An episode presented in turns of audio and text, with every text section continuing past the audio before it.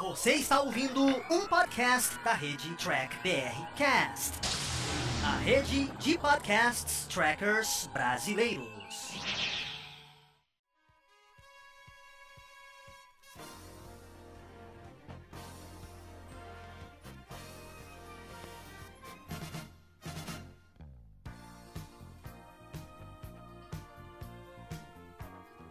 Olá, humanoides, tudo bem com vocês? Aqui é o Thiago e hoje vocês vão escutar a versão em podcast do programa Batata Diário, onde o Carlos traz reviews dos episódios de Jornada nas Estrelas.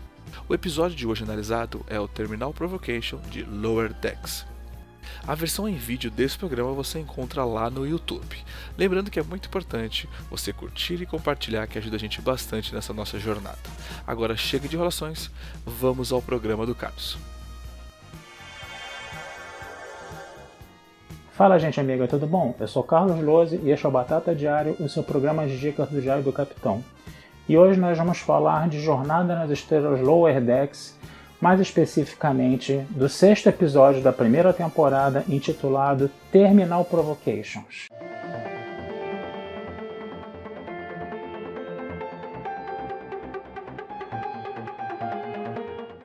Gente, esse foi um episódio que eu confesso a vocês que eu gostei mais do que todos os outros. Para mim foi até agora o que eu mais gostei, né, dos episódios aí. É claro que sempre vai ter problemas, né? Estamos falando da, da era Kurtzman, né?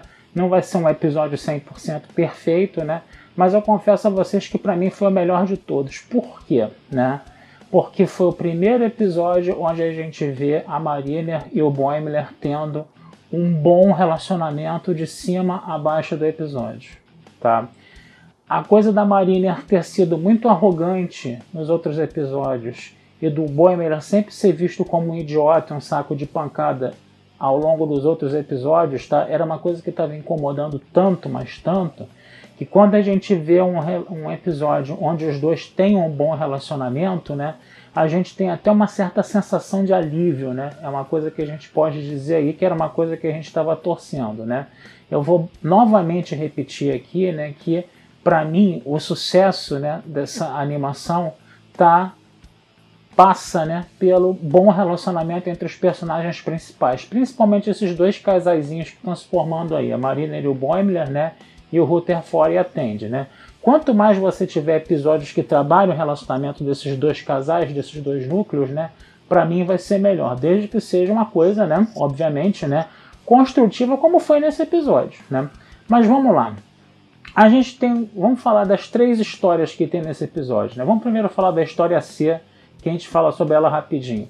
A história C é o seguinte, né? A Cerrito está recolhendo lixo espacial, lixo espacial da Federação, e de repente tem uma outra civilização ali, né, que alega, né, que aquele lixo está abandonado há mais de 100 anos e que ela pode pegar também, né, e aí a, a capitã da Cerritos, a Freeman, né, ela não vai querer, né, que essa civilização pegue esse lixo espacial, né, e aí é, vai ficar aquele negócio, né, você também não pode entrar em guerra contra aquele lixo porque você tem que resolver a coisa de uma forma diplomática, enquanto que o capitão da outra nave não está nem um pouquinho diplomático com relação né, a essa questão aí, né, a ponto deles ficarem disputando lixo com um raio trator e de o próprio capitão dessa nave jogar né, lixo espacial em cima da Cerritos como provocação, né?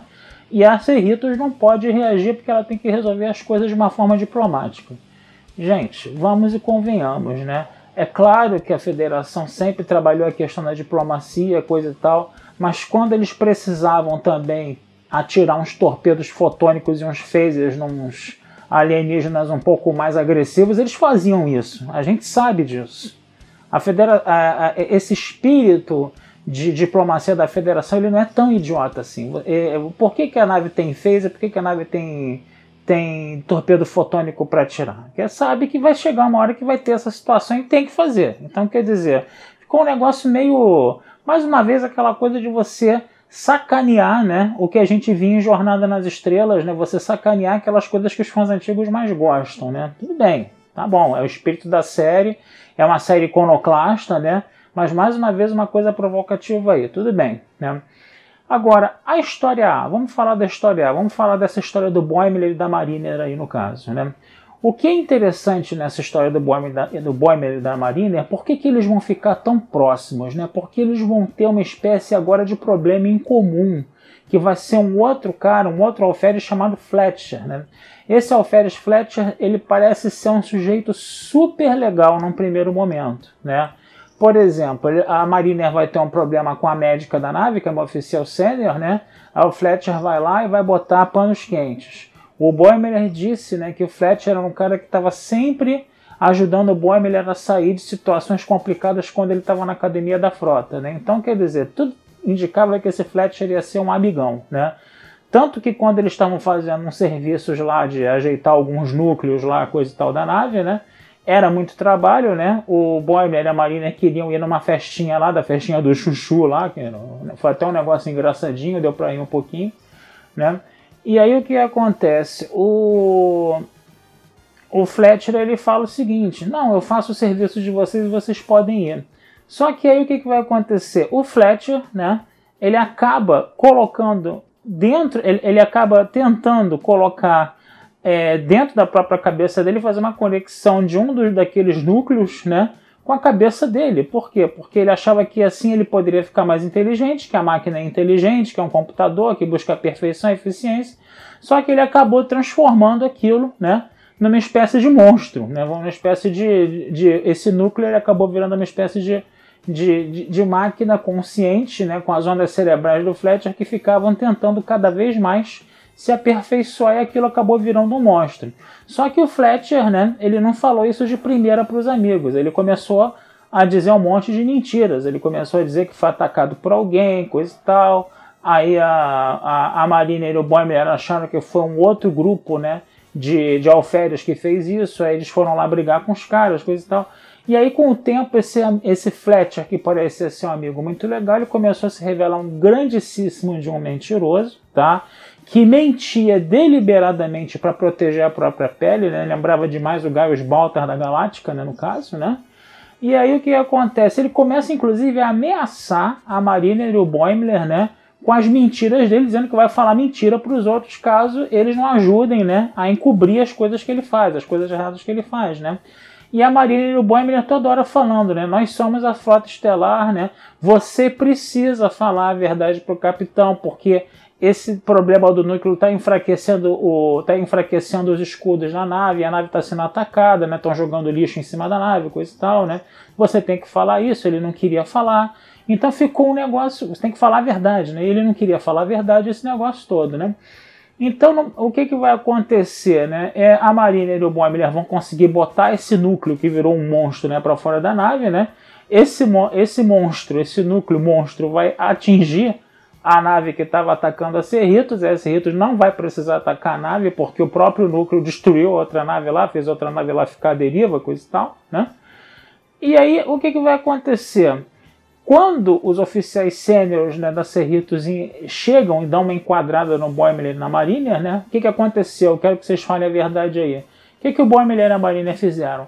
Mentiram deliberadamente, dizendo que o Fletcher tinha sido o grande herói, né? Da parada ali no caso, né? E aí por causa disso o Fletcher ainda ganhou uma promoção para ir para a USS Titan, né? Que todo mundo sabe a nave, né? Onde o capitão, onde o William Hiker foi o capitão, né?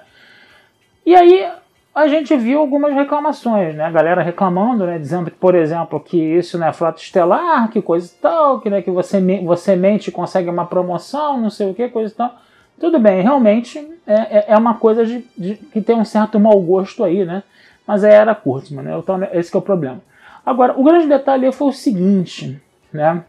Por que, que o Boimler e a Mariner mentiram deliberadamente? Eles primeiro falar, falaram para o Fletcher falar a verdade, né? E depois eles mentem. Para quê? Para de uma certa forma mesmo se preservarem do Fletcher, de se afastar o Fletcher da vida deles, né? Porque é como a Mariner falou, né? A gente tem que manter nossos amigos perto e nossos inimigos em outro lugar, né? Então eles fizeram isso deliberadamente para quê? Para o Fletcher ter uma promoção e ir para outro lugar, para outra nave. Né? E aí o que, que vai acontecer? Né? A gente sabe, né, pelo dito popular, que a mentira tem perna curta. Né? E aí a impressão que dá, né, pelo menos da parte da Mariner, não tanto da parte do Boimler, mas da parte da Mariner, né, de que fazer essas mentiras todas e botar ele para longe, né, e afastar o problema deles, né, e é aquele negócio, ele mesmo com as, mentira, com as mentiras dele e com as formas erradas dele fazer as coisas, né, ele mesmo ia acabar se queimando sozinho depois, entendeu? Então, se, foi, se não é uma coisa de frota estelar você ficar é, mentindo deliberadamente, coisa e tal, né? Pelo menos a gente entende, né? Porque a, a, gente pode até não concordar com esse tipo de procedimento, né? Mas como o Spock fala, a gente até entende por que, que o Boy e a Mulher Marina fizeram isso, né? Que foi para se livrar de um problema em comum que eles tinham, né? No caso, né? E aí eles defendiam, entendeu? Que se tinha que se falar a verdade. Isso tem que ficar bem frisado aqui. Se eles mentiram depois, foi para tentar se livrar do Fletcher, mas eles defendem, defendem, né? Que tem que se falar a verdade, porque eles falaram que o Fletcher tinha que parar de mentir. Então eles usaram a mentira como uma arma, como uma arma contra o próprio Fletcher, né? Para queimar o próprio Fletcher depois, né? no caso, para fazer o Fletcher ficar longe da vida deles, né? Foi assim que eu interpretei, assim que eu entendi a coisa ali no caso, tá?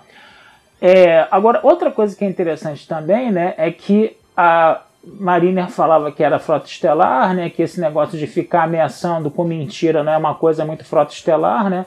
Aí o Fletcher falou, mas você desrespeita as regras toda hora. E aí a Mariner deu a sua argumentação pelo qual ela desrespeita as regras. Ela falou assim, eu desrespeito as regras que parecem ser as regras mais imbecis, entendeu? As regras mais idiotas que vão me impedir de fazer o meu bom trabalho aqui na frota estelar, né? Então se ela desrespeita as regras, ela desrespeita as regras porque tem algumas regras com as quais ela não concorda e que vão atrapalhar né, o bom serviço que ela pode prestar para a frota estelar. É uma argumentação plausível? É uma argumentação plausível. Você pode até não gostar dessa argumentação, mas pelo menos ela deu um motivo pelo qual ela é tão desrespeitosa com determinadas regras da frota estelar e que ela quer ter o espírito da frota estelar, entendeu? Fazendo as próprias regras dela, isso é verdade, tá? Mas ainda assim, né? Ela dá um motivo pelo qual ela desrespeita as regras da Frota Estelar, que era uma coisa que até agora não tinha ficado muito bem clara na série, né? Uma coisa que é importante a gente falar aí. Outra coisa que tá em mente, pode falar é da história C, né? Que é a história lá do Rutherford da Tandy, né? Que de repente eles teriam que fazer uma caminhada espacial para catalogar aquele lixo todo depois que aquela crise toda terminasse, né? E aí o que, que vai acontecer? É, o, o Rutherford vai, vai levar ela para um programa de holodeck que vai fazer essa simulação. Tem um avatar lá que é um delta da frota estelar, né? Só que esse programa está cheio de bugs, não está ainda terminado. Você vai ter todo aquele problema de energia da nave, da nave sendo atacada, né? E vai dar um bug no delta, o delta vai virar uma, uma, uma coisa assassina, né? Então é interessante a gente perceber que se a história tem o seu lado fofo, né? Que o Rutherford, né? Queria levar a Tandy, né? Para para simulação do holodeck para impressionar a Tandy, coisa e tal, né? E a Tandy fica feliz da vida com isso, né? Porque a Tandy é uma pessoa muito carente de atenção, né? a gente já viu isso, né? Por um outro lado, essa, esse arco, né? essa história B, no caso, né? Ela vai ter uma componente violenta muito forte, muito surreal, né? É um, é, é, é um episódio que é levado um pouco pela vibe do, do, do, terror, né? E da violência um pouco, né? Porque você tem esse Delta que quer matar o Rutherford e a né? E ao mesmo tempo você tem esse núcleo que vira uma espécie de monstro também que começa a querer destruir tudo, né? É, na história do Bomber da Marina. Só que é interessante a gente ver no final do episódio o que, né?